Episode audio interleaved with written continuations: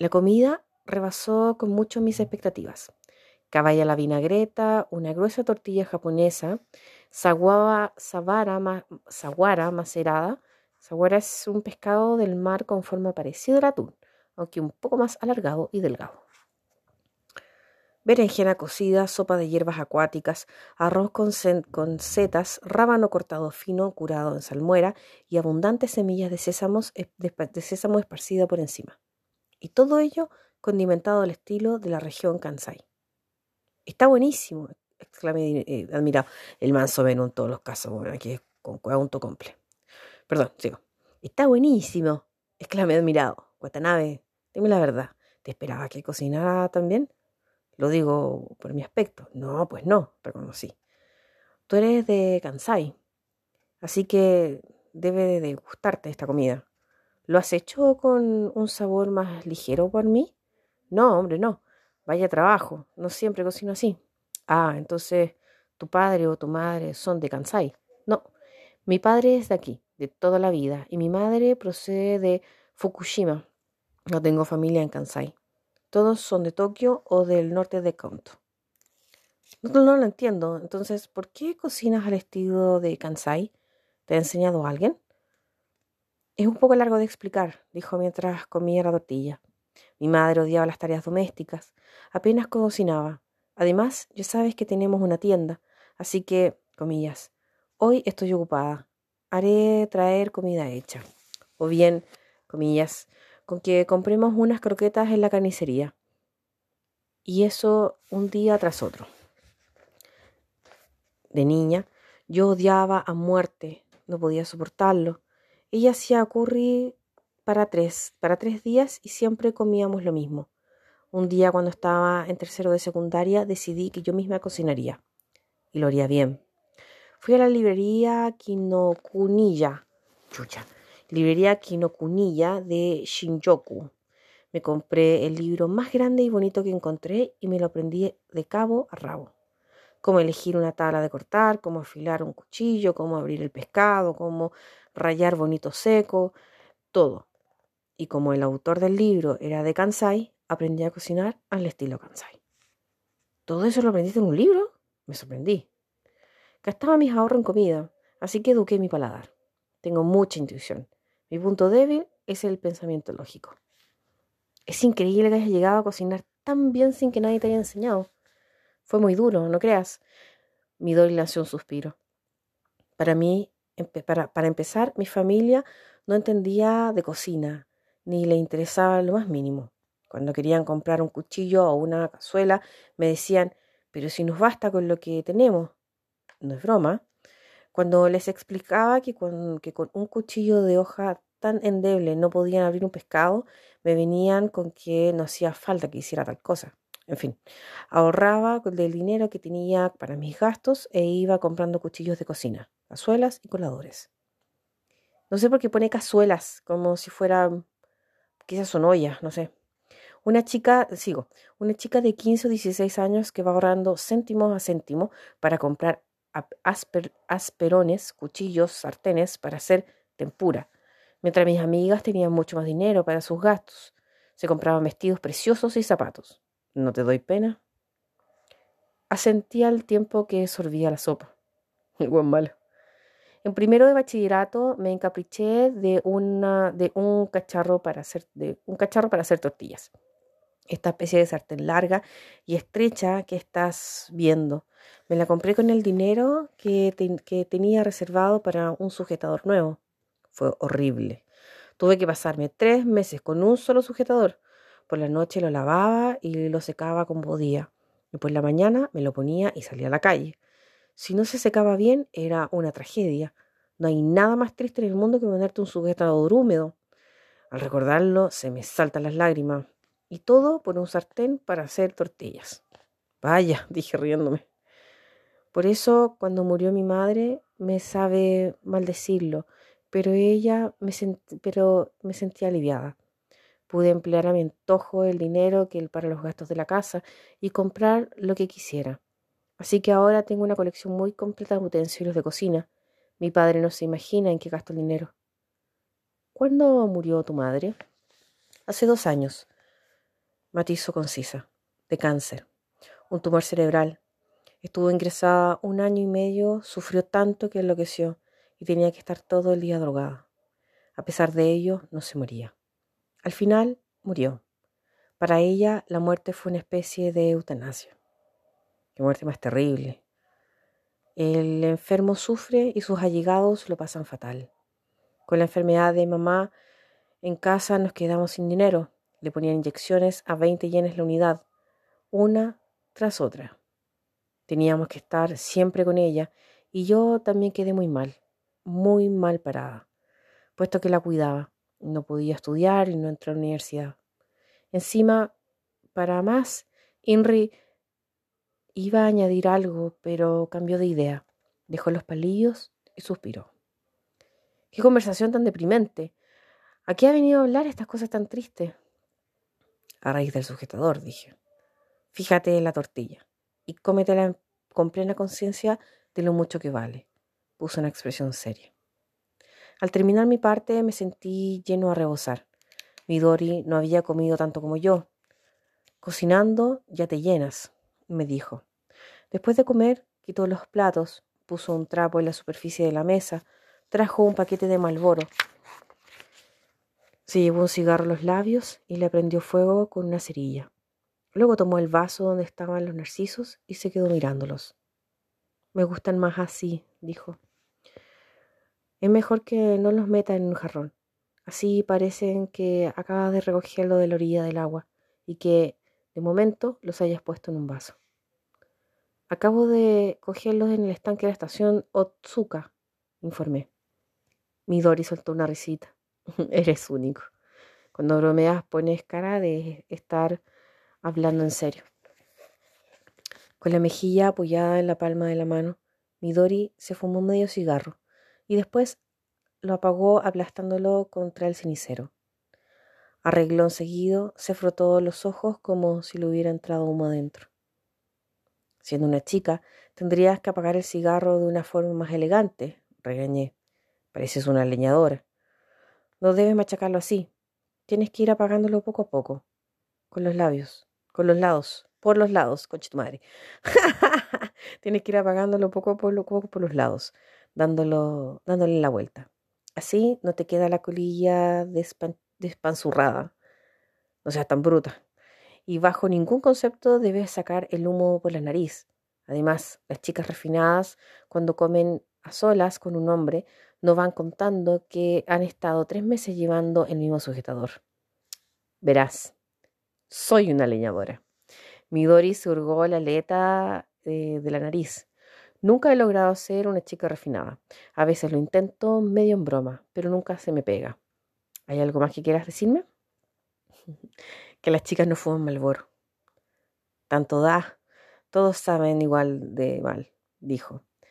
Hizo girar la cajetilla roja de su mano. Empecé a fumar el mes pasado. En realidad no me apetecía, pero se me ocurrió que estaría bien probarlo. ¿Por qué? Midori juntó las palmas de sus manos sobre la mesa y reflexionó un momento. ¿Y por qué no? ¿Tú no fumas? Lo dejé en junio. ¿Por qué lo dejaste? Porque era muy pesado. Quedarme sin tabaco a medianoche era un tormento. Por eso lo dejé. No me gusta depender tanto de las cosas. Estoy segura de que eres de esas personas que se lo piensa todo muy bien. No sé, tal vez. Quizás por eso no le gusta demasiado a la gente. Eso te pasa porque, porque das la impresión de que no te importa, de que no te importa no gustar a los demás. Y ahora, y hay gente que no lo soporta, musitó ella con la mejilla apoyada en la palma de la mano. Pero a mí me gusta hablar contigo. Hablas de una manera tan rara. No me gusta depender tanto de las cosas. Le ayudé a lavar los platos. De pie a su lado, iba secando con un trapo los cacharros que ella fregaba y los iba apilando al lado del fregadero. Por cierto, ¿dónde está tu familia? pregunté. Mi madre en la tumba. Murió hace dos años. Sí, eso ya me lo has dicho antes. Y mi hermana mayor ha salido con su, su prometido. Supongo que habrá ido a algún sitio en coche. Él trabaja en una empresa de automóviles y le encantan los coches. a mí no mucho, si te soy sincera. Midori siguió lavando platos en silencio. Yo también enmudecí y seguí secando cacharros. Queda mi padre, prosiguió poco después. Sí. Mi padre se fue a Uruguay en junio del año pasado y todavía no ha vuelto. ¿Uruguay? Pregunté sorprendido. Quería irse a vivir allá. Es una locura. Pero resulta que un compañero suyo del ejército tiene una granja en Uruguay. Un día, sin más, mi padre nos informó de que se iba a Uruguay, que allí tenía un futuro. Subió al avión y se marchó. Nosotros intentamos disuadirle, como pudimos diciéndole que allí no se le había perdido nada, que no hablaba el idioma, que a duras penas había salido de Tokio en toda su vida, pero fue inútil. Cuando perdió a mamá recibió un duro golpe y se le aflojó un tornillo, de tanto como quería mi madre. Me quedé mirando la boca abierta sin saber qué añadir. ¿Sabes lo que nos dijo a mi hermana y a mí cuando murió mi madre? Lo siguiente, comillas. Qué rabia me da. Hubiera preferido mil veces que os murierais vosotras antes de perder a vuestra madre. Cierro comillas. Nosotros nos quedamos más. Estas palabras no pueden justificarse bajo ningún concepto. Puedo entender la amargura, la soledad, el desconsuelo, el desconsuelo que sentía al haber perdido a su, a su querida compañera, y lo compadezco, pero no podía dirigirse a sus hijas y decirle, ojalá hubieran muerto, muerto vosotras en su lugar. Es demasiado cruel, ¿no te parece? Palpico. Tienes razón. A nosotras eso nos duele. Mi Dori cabezó varias veces. En fin, mi familia todos tenemos, todos somos un poco raros. Todos tenemos algo que no acaba de encajar. Eso parece, reconocí. Pero es maravilloso que dos personas se quieran tanto, ¿verdad? ¿Tanto quería a su esposa para decirle a sus hijas que ojalá hubieran muerto en su lugar? Supongo que sí. Y luego se fue a Uruguay dejándonos a nosotras dos solas. Saqué los platos en silencio. Cuando terminé, Midori los colocó en la alacena. ¿Habéis tenido noticias suyas? Este marzo nos envió una postal, pero no pone nada, no pone nada concreto. Comenta que hace calor, que la fruta no es tan buena como imaginaba, ese tipo de cosas. Y encima en la postal salía una mula. Ese hombre está loco. Ni siquiera dice si ha encontrado a aquel amigo o conocido del ejército. Hacia el final parece que se centra y promete que nos llamará para que nos reunamos con él pero desde entonces no he tenido noticias suyas. Por más que le escribamos, no responde. ¿Y tú qué harás si tu padre te pide que te vayas con él a Uruguay? Ir. Puede ser interesante, ¿no crees? Mi hermana dice que no va ni muerta. A ella le, horrorizarían las, de, cosas dejadas los lugares sucios. ¿Tan sucios Uruguay? Mi hermana cree que los, caminos están llenos de estiércol, con un montón de moscas revoloteando por encima, que no hay agua en las cisternas que de, los váteres y que hay lagartos y escorpiones pululando por todas partes. Debe de haber visto alguna película. Odia a los bichos. A lo que les gusta es subir en coches bonitos y pasearse por Shonan. Shonan, nombre de un lugar de balneario de verano de la playa, en la playa. ¿Así? Quería llamar Uruguay, Uruguay. A mí no me importaría ir. ¿Quién lleva ahora, ¿quién lleva ahora la tienda? Mi hermana, a regañadientes. Un tío, mío, un tío mío vive aquí, aquí cerca. Nos ayuda todos los días y se encarga del reparto. Yo también colaboro cuando puedo. Además, una librería no da tanto trabajo, así que nos vamos, así que vamos tirando. Cuando no podemos llevarla, bastará con cerrar y venderla. Esa es nuestra intención. ¿Quieres a tu padre? Midori sacudió la cabeza. No demasiado, la verdad. Entonces, ¿por qué quieres seguirlo a Uruguay? Porque confío en él. ¿Confías en él? Sí. No lo quiero con locura, pero confío en él. Confío en mi padre. En una persona que, a causa del golpe recibido al perder a su esposa, deja su casa, a sus hijas, su trabajo y se marcha por las buenas a Uruguay ¿Me entiendes? Lancé un suspiro. No sé qué decirte. Midori se rió divertida y me dio unos golpecitos en la espalda. Déjalo correr. Tanto da, añadió. Aquella tarde de domingo sucedieron muchas cosas que... muchas cosas, una tras otra. Fue un día extraño. Hubo un incendio allí cerca y nosotros subimos al terrado del segundo piso para verlo, donde nos besamos sin más. Dicho de esta manera, suena estúpido, pero sí fueron las cosas. Estábamos de sobremesa, tomando una taza de café y charlando sobre la universidad cuando empezaron a oírse las sirenas de los bomberos. El volumen de, la de las sirenas fue creciendo, también pareció aumentar de número. Bajo la ventana corría mucha gente, algunos gritaban. Midori fue a una habitación que daba a la calle, abrió la ventana y tras decirme que esperara un momento, desapareció. Se oyeron sus pasos subiendo precipitadamente la escalera. Mientras me tomaba el café, yo solo me estuve preguntando dónde debía de estar Uruguay. Pensé, ahí está Brasil, allá Venezuela y allá Colombia, pero no logré acordarme de dónde estaba Uruguay. En estas, miró Midori, bajó y gritó, ven, ven deprisa. Tras ella subí una escalera empinada y estrecha que había al fondo del pasillo y salía a un amplio terrado. Dado que la finca era bastante más alta que los edificios alrededor, desde el terreno se dominaba, se dominaba el vecindario con la mirada.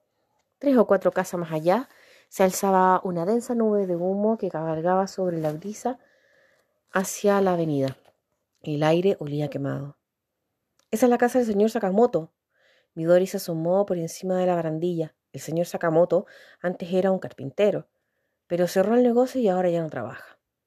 Yo también me asomé por, la, por encima de la barandilla. La casa quedaba oculta tras un edificio de tres plantas y no podía calibrarse bien la situación. Pero al, al parecer habían llegado tres o cuatro coches de bomberos y las labores de extinción del fuego proseguían. La calle era estrecha, de modo que a lo sumo podían entrar dos coches, y el resto aguardaba su turno en la avenida. En la calle se agolpaban los curiosos. Quizás deberíamos reunir los objetos de valor y evacuar la casa, traté de decirle a Midori. Por suerte, el viento sopla, sopla en dirección contraria, pero puede cambiar en cualquier momento, y aquí al lado hay una gasolinería. Vamos, te ayudo a recoger los objetos de valor.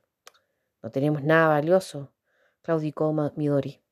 Algo habrá, libretas de ahorro, sellos registrados, certificados, cosas, esas cosas. Para empezar necesitarás dinero. No lo necesito, porque no pienso huir. Aunque se queme la casa, ¿sí? No me importa morir. La miré a los ojos. Ella me devolvió la mirada. No tenía la menor idea de que de hasta qué punto bromeaba. Mantuve la mirada fija en ella unos instantes, pero luego pensé, ¿qué importa? Como quieras, me quedo contigo, dije. ¿Morirás a mi lado? A Midori le brillaban los ojos. Ni hablar. Si las cosas se ponen feas, huiré.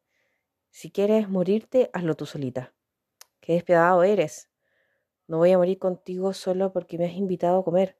Si se trata de una cena, si se tratara de una cena todavía. Entendido. Pero de todas formas, quedémonos un rato más a ver qué ocurre podemos cantar canciones y si las cosas se ponen feas, ya ya decidiremos qué hacemos. ¿Cantar? Midori subió al terrado dos cojines, cuatro latas de cerveza y una guitarra. Y bebimos cervezas contemplando la densa columna de humo. La chica cantó acompañándose de la guitarra.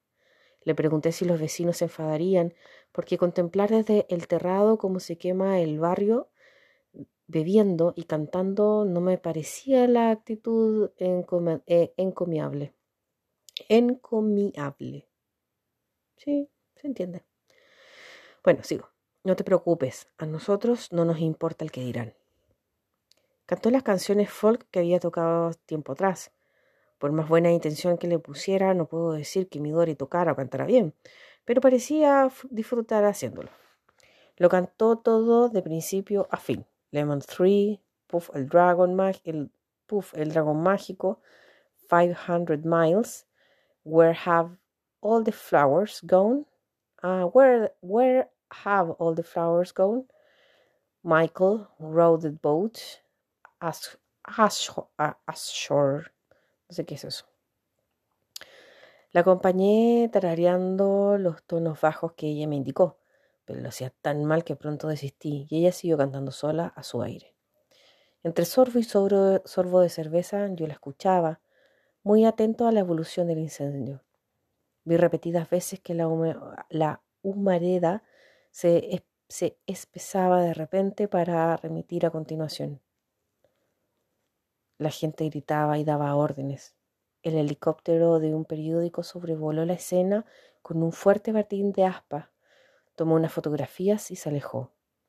Recé porque no saliéramos en ninguna un policía gritaba por el megáfono a la multitud que retrocediera. Los niños llamaban a sus madres entre sollozos. Se oyó el estrépito de cristales rotos. Poco después el viento se, arremolinó y una blanca lluvia de ascuas y ceniza empezó a caer a nuestro alrededor. Entre, entre trago y trago de cerveza, Midori siguió cantando como si tal cosa. Cuando terminó su repertorio, interpretó una curiosa canción que había compuesto ella misma. Acá hay unos versos. Quiero cocinarte un estofado, pero no tengo cazuela. Quiero tejerte una bufanda, pero no tengo lana. Quiero escribirte una poesía, pero no tengo pluma. Se titula No tengo nada, dijo. la letra era espantosa, lo mismo que la melodía. Me siento completamente identificada la letra. Em, mientras escuchaba aquella canción absurda, pensaba que si el fuego alcanzaba la, gasolinería, la casa volaría por los aires. Cuando se hartó de cantar, Midori se tendió como un gato al sol y posó la cabeza en mi hombro. ¿Qué te ha parecido mi canción? me preguntó. Es única y original y refleja fielmente tu personalidad, respondí con cautela. Gracias, dijo ella. No tengo nada. Ese es el lema. Sí, ya me lo ha parecido, asentí. Cuando murió mi madre, mi Doris se volvió hacia mí. No sentí la menor tristeza. ¿Ah, no? Y ahora que mi padre se ha ido tampoco. ¿Ah, no? ¿Te parece inhumano? Supongo que tendrás tus razones. Pues sí, varias, reconoció Midori. Todo ha sido muy complicado en casa. Pero yo siempre he pensado que, tratándose de mis padres al morir, al morirse o al separarnos, yo debía sentirme triste. Sin embargo, no siento nada, ni tristeza, ni soledad, ni amargura. Apenas pienso en ello. A veces sueño con ellos, eso sí. Mi madre me mira fijamente desde las tinieblas y me hace reproches. Tú te alegrarás de que esté muerta, me dice. No me alegra que mi madre haya muerto, pero tampoco estoy muy triste. Me derramé, no derramé una sola lágrima, aunque cuando de, pequeña se murió el gatito, me pasé toda la noche llorando. ¿Por qué sale tanto humo? me decía. Aunque no salía, no se veía fuego, no parecía que el incendio se hubiera extendido, porque emanaba esa imponente columna de humo. ¿Cuánto tiempo seguirá ardiendo? me pregunté. No es solo culpa mía. Me refiero a que yo sea tan poco afectuosa, y lo reconozco, pero si ellos, si mi si mi padre y mi madre, si ellos me hubieran querido un poco más, yo por mi parte ahora sentiría de otra forma y estaría mucho, mucho, pero más triste. Mucho, mucho más triste. ¿Crees que no te quisieron demasiado? Ella volvió la cabeza y me miró fijamente. Hizo un gesto afirmativo. Ya diría que entre un no, no lo suficiente y un nada de nada. Siempre estuve hambrienta. Aunque solo hubiera sido una vez, hubiera querido recibir amor raudales, a raudales, hasta hartarme, hasta poder decir ya basta, estoy llena, no puedo más. Me hubiera conformado con una vez, pero ellos jamás lo hicieron, jamás me dieron cariño. Si me acercaba con ganas de mimo, mis padres me apartaban de un empujón. Esto cuesta dinero, decían. Únicamente sabían quejarse, siempre igual. Así que pensé lo siguiente, conoceré a alguien que me quiera con toda el alma los 365 días del año. Estaba en quinto y sexto curso de primaria cuando lo decidí. ¡Qué fuerte! exclamé admirando. ¿Y lo has conseguido? No es tan fácil como creía, reconoció Midori. Reflexionó un momento contemplando el humo. Quizás sea por por haber esperado tanto tiempo, pero ahora busco la perfección. Por eso es tan difícil. Un amor perfecto. No, hombre, no pido tanto. Lo que quiero es simplemente egoísmo. Un, egoísmo perfecto. Por ejemplo, te digo que quiero un pastel de fresas y entonces tú lo dejas todo y vas a comprármelo. Vuelves jadeando y me lo ofreces. Toma, Midori, tu pastel de fresas. Me dices, eh, me dices, y te suelto. Ya se me han quitado las ganas de comérmelo y lo arrojo por la ventana. Eso es lo que yo quiero. ¡Qué chucha! No creo que eso sea el amor, le dije con semblante atónito. Sí tiene que ver, pero tú no lo sabes, replicó Midori. Las chicas a veces eso tiene una gran importancia. ¿Arrojar pasteles de fresa por la ventana? Sí. Y yo quiero que mi novio me diga lo siguiente, comillas. Ha sido culpa mía. Tendría que haber supuesto que se te quitarían las ganas de comer el pastel de fresa. Soy un estúpido, un insensible. Iré a comprar otra cosa para que me, lo, para que me perdones. Qué chucha, weón. ¿Qué te apetece? ¿Mousse de chocolate? ¿Tarta de queso? ¿Y qué sucedería a continuación? Bueno, pues que, pues que yo a una persona que hiciera esto por mí lo querría mucho. A mí me parece un desatino. Yo creo que el amor es eso, pero nadie me comprende. Mi Dory sacudió la cabeza sobre mi hombro. Para un cierto tipo de persona el amor surge con un pequeño detalle. Y si no surge, y si no, no surge. Eres la primera chica que conozco que piensa así. Me lo ha dicho mucha gente. Se toqueteó la cutícula de las uñas, pero yo no, pero yo no puedo pensar de otro modo.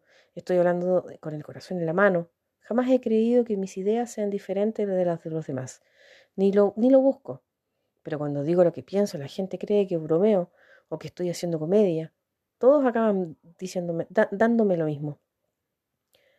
¿Sigues queriendo morir en el incendio? Ostras, no, eso es otro asunto. Sentía curiosidad. ¿Por morir en un incendio? No, me interesaba ver cómo reaccionabas, pero morir no me da miedo. Te ves envuelto en humo, pierdes el conocimiento y te mueres sin más. En un momento. No me da ni pizca de miedo. Bah, comparada con la forma en que he visto morir a mi madre y a otros parientes. En mi familia todos contraemos enfermedades graves y morimos tras una larga agonía. Debemos de llevarlo en la sangre, tardamos muchísimo en morir. Tanto que al final ya no sabes si estás vivo o muerto. La única conciencia que queda es la del dolor y el sufrimiento. Oye, la huevona alegre, weón. Perdón.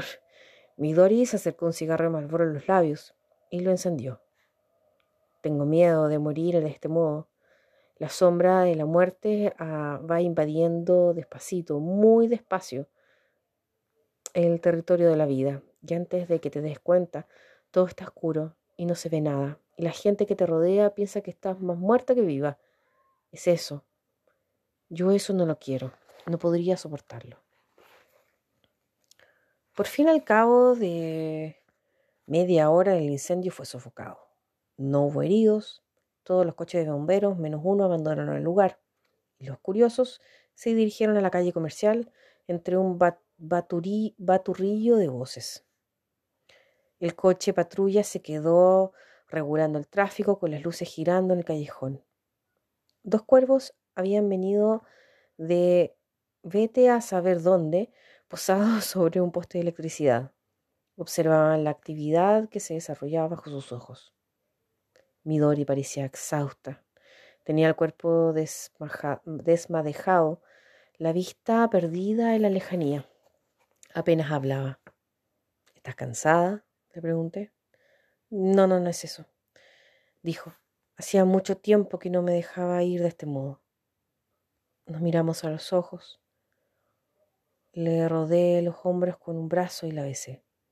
Midori tensó el cuerpo un momento, se relajó de inmediato y cerró los ojos. Nuestros labios permanecieron unidos unos cinco o seis segundos. El sol de principios de otoño proyectaba en sus mejillas la sombra de las, sombra de las pestañas, agitadas por un temblor casi imperceptible. Fue un beso dulce, cariñoso, sin ningún significado. De no haberme encontrado sentado en la terraza al sol de la tarde bebiendo cerveza y contemplando el incendio, no la hubiera besado. Y creo que a ella le sucedía lo mismo. Al contemplar los tejados brillantes de las casas, el humo y las libélulas rojas, había brotado, entre ellos un sentimiento cálido e íntimo que, de manera inconsciente, habíamos deseado materializar. Así fue nuestro beso. Sin embargo, era un beso que no estaba exento de peligro. La primera en hablar fue Midori.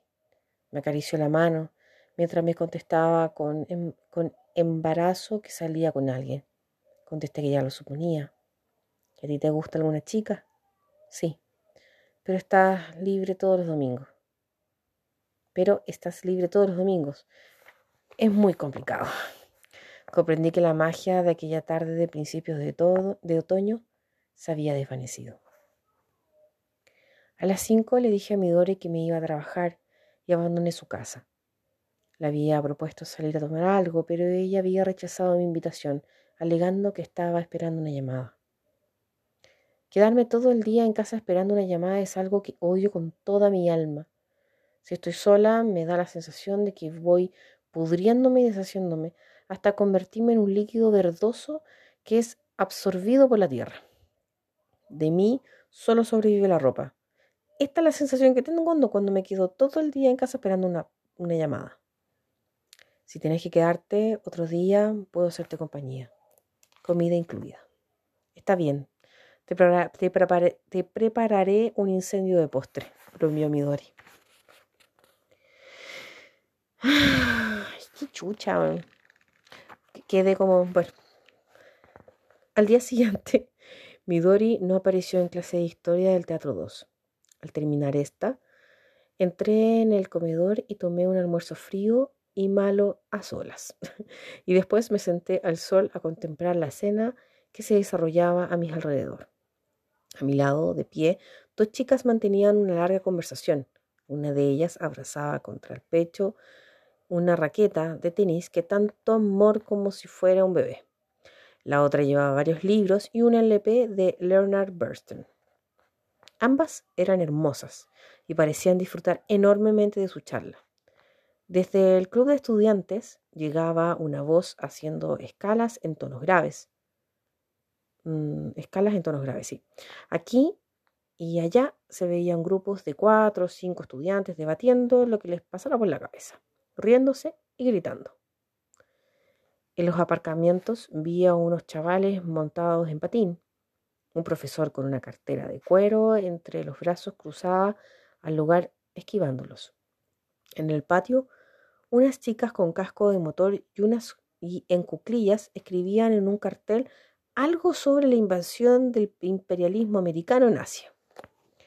Aquella era una típica escena de universidad durante el descanso del mediodía. Pero ese día, al contemplarla por primera vez después de tanto tiempo, me di cuenta de un hecho. Cada cual a su manera, todos parecían felices. ¿Lo eran en realidad? En cualquier caso, aquel plácido mediodía de finales de septiembre la gente se veía contenta y eso me hizo sentir aún más solo que de costumbre, porque yo era el único que no pertenecía a ese cuadro. ¿A qué cuadro pertenecí durante esos años? La última escena familiar que recordaba era jugando el billar en, con Kitsuki cerca del puerto. Aquella misma noche Kitsuki se había suicidado y a partir de entonces una corriente de aire helado se había interpuesto entre el mundo y yo. Me pregunté qué habría representado Kitsuki para mí. No hallé la respuesta. Lo único que sabía era que, con su muerte, había perdido para siempre una parte de mi adolescencia. Podía percibirlo con toda claridad, pero discernir qué significado podía tener o qué consecuencia podía llevar era algo que no alcanzaba a ver. Permanecí largo tiempo allí sentado observando cómo la gente iba y venía por el campus. Pensé que quizás encontraría a Midori, a quien no vi aquel día. Cuando acabó el descanso del mediodía me fui a la biblioteca a preparar la clase de alemán.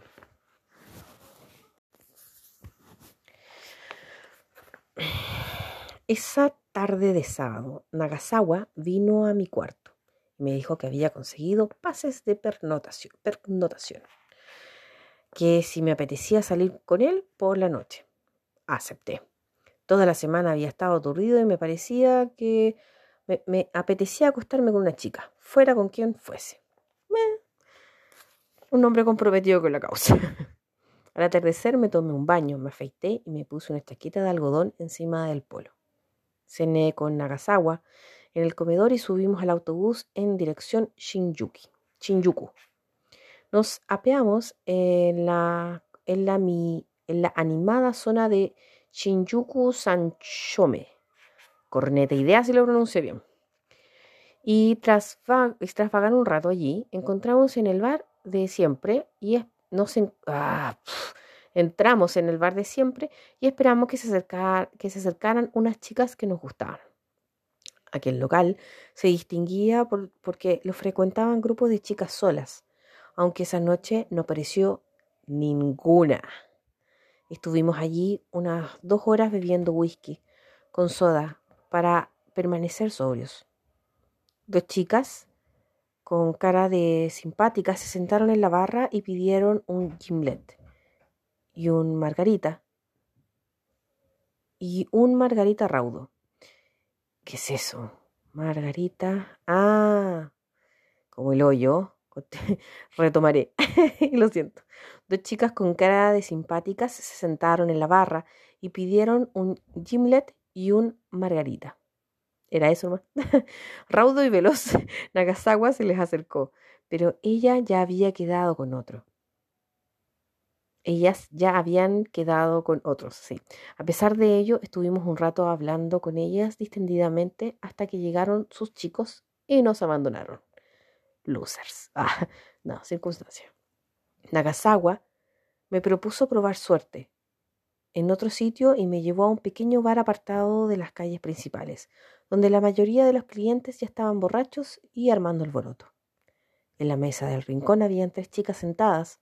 Nos encaminamos hacia ellas y nos pusimos a hablar los cinco. La atmósfera era agradable.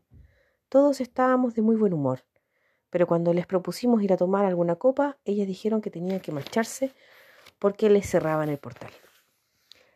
Las tres vivían en la residencia femenina volvimos a cambiar de local, pero no resultó.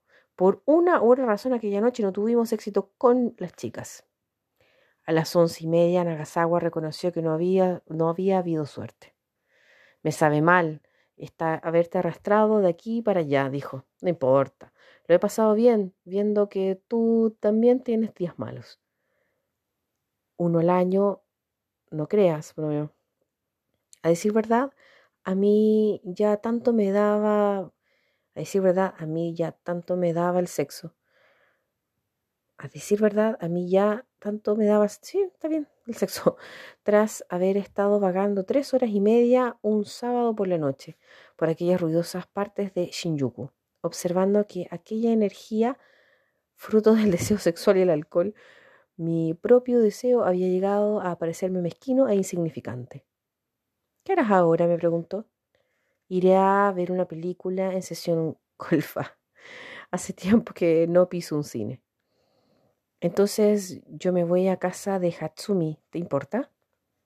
¿Por qué tendría que importarme? le dije riéndome. Si quieres, puedo presentarte a alguna chica para pasar la noche en su casa. ¿Qué te parece? Hoy me apetece ir al cine.